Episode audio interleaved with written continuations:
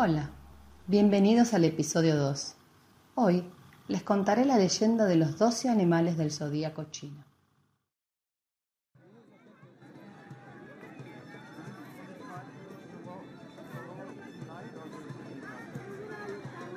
En toda China existe una leyenda muy popular que podría describirse como el origen del horóscopo chino. Según cuentan por ahí, el emperador de Jade, gobernante del cielo, llamó una carrera a todos los animales del mundo y dijo que los doce primeros entrarían en el zodíaco. El único obstáculo para llegar a su encuentro sería cruzar un río. Dicen que en aquellos tiempos la rata y el gato eran grandes amigos, pero que ambos eran muy inteligentes, eran los peores nadadores del reino animal. Así que decidieron que cruzarían el río sobre la espalda del búfalo. El búfalo estuvo de acuerdo en cargarlos a través del río. Sin embargo, al haber como premio una llegada al horóscopo chino, la rata decidió que para ganar debía hacer algo. Así que decidió lanzar al gato al agua. Después de esto, la rata llegó a la orilla y proclamó el primer lugar en la carrera seguida de cerca por el fuerte búfalo que fue nombrado segundo. Tras el búfalo apareció el tigre, el tigre, quien explicó jadeando cómo había tenido que luchar contra las corrientes y cómo, gracias a su gran fuerza, pudo llegar a la orilla y convertirse en el tercer animal. El cuarto puesto fue para el conejo, quien gracias a su capacidad para saltar pudo brincar de una orilla a la otra, aunque también explicó que si hubiera caído al río de no haber sido por un tronco flotando en el agua. Posteriormente apareció volando el dragón, que contó al emperador que no pudo llegar primero porque debió detenerse a crear la lluvia, inspirado el dragón, con el fin de ayudar a la gente y a las criaturas de la tierra. Además, en la recta final se había topado con un conejo aferrándose a un tronco, así que lo ayudó dándole un empujón con su aliento para que llegara a la orilla. El emperador, sorprendido por la amabilidad del dragón, le otorgó el quinto lugar. Poco después se escuchó el galope de un caballo, pero astuta la serpiente lo asustó y lo hizo caer. Así que la serpiente llegó antes que el caballo. A poca distancia se encontraban la cabra, el mono y el gallo quienes colaboraron entre sí para cruzar el río. El gallo construyó una balsa, la cabra y el mono despejaron la maleza y así, remando y remando, siguieron hasta la orilla de enfrente. El emperador, complacido por el trabajo en equipo de estos animales, le otorgó a la cabra el octavo lugar, al mono el noveno y al gallo el décimo. Aunque el perro debería haber conseguido el mejor puesto por tratarse del mejor nadador de todos los animales, se retrasó. Necesitaba un baño después de una larga carrera y al ver el agua fresca del río no pudo resistirse, así que le fue asignado el puesto número 11.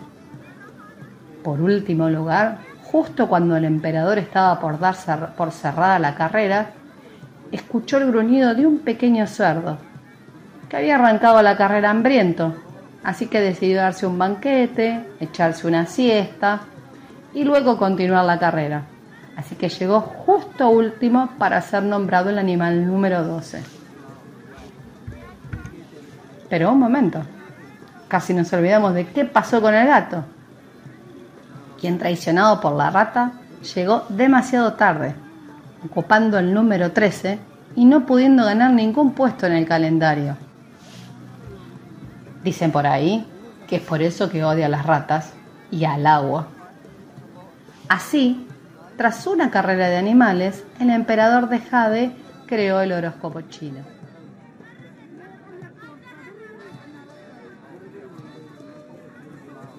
No sé qué dicen ustedes, pero a mí me suena a cuento chino. Eso sí, debo hacer honor a las fuentes y decir que esta leyenda debe ser verdad, y no es que lo digo yo, sino porque me lo contó Marco Polo.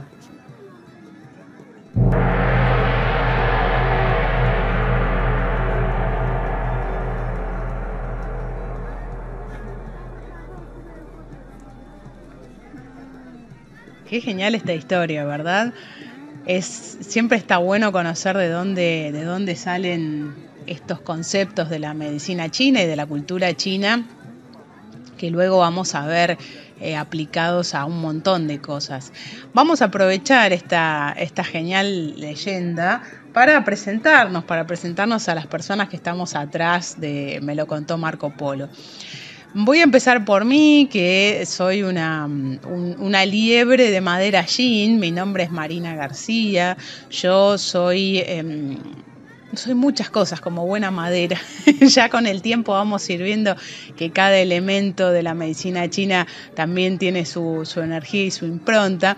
Así que como buena madera he hecho muchas cosas en mi vida Hace muchos años que soy diseñadora gráfica y comunicadora visual con la, con la llegada de Internet, cosa que he tenido el lujo de presenciar. Me he abierto a lo que son todas las redes sociales y a todo lo que es este, la, formación digital y las publicaciones digitales, que es algo que me, apasiona especialmente.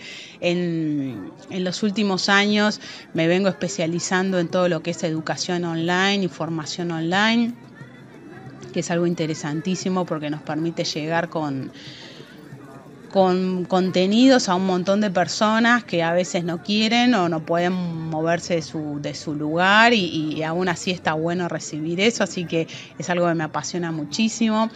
Em, hace más de 10 años también que me vengo formando en medicinas complementarias, empecé con un profesorado de yoga hace unos cuantos años.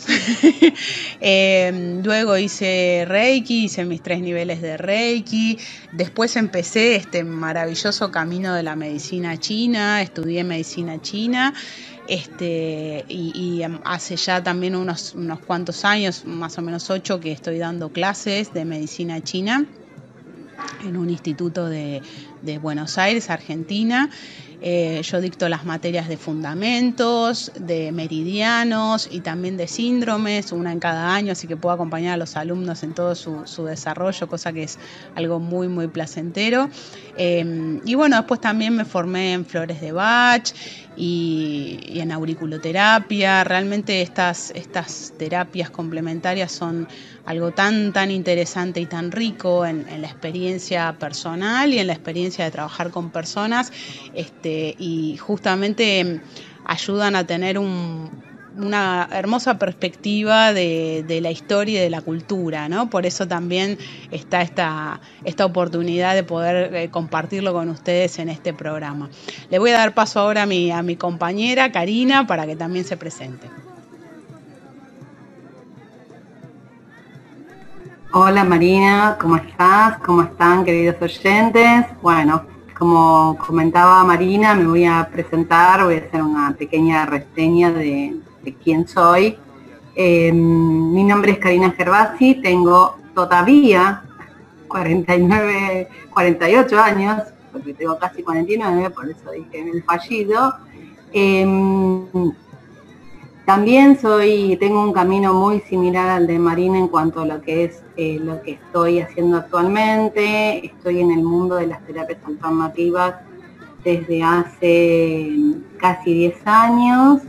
Eh, soy profesora de la carrera de medicina china en, un instituto en Argentina. Eh, soy reikista también de nivel 2 eh, soy terapeuta en medicina tradicional china y lo que más me gusta es poder tener una mirada holística de eh, quien tenemos enfrente al momento de atenderlo o al momento de darle un punto de vista de cómo está frente a sus emociones o frente a sus patologías. Y bueno, la idea del podcast es, eh, tanto Marina como yo, nos encanta esto de descubrir más allá de lo que dicen los antiguos escritos, así que la idea es ir pudiendo desgranarlo y comentarles eh, lo que nosotras eh, observamos en algún cuento o en alguna leyenda. Y ir juntos transitando este camino maravilloso de, la, cultura oriental.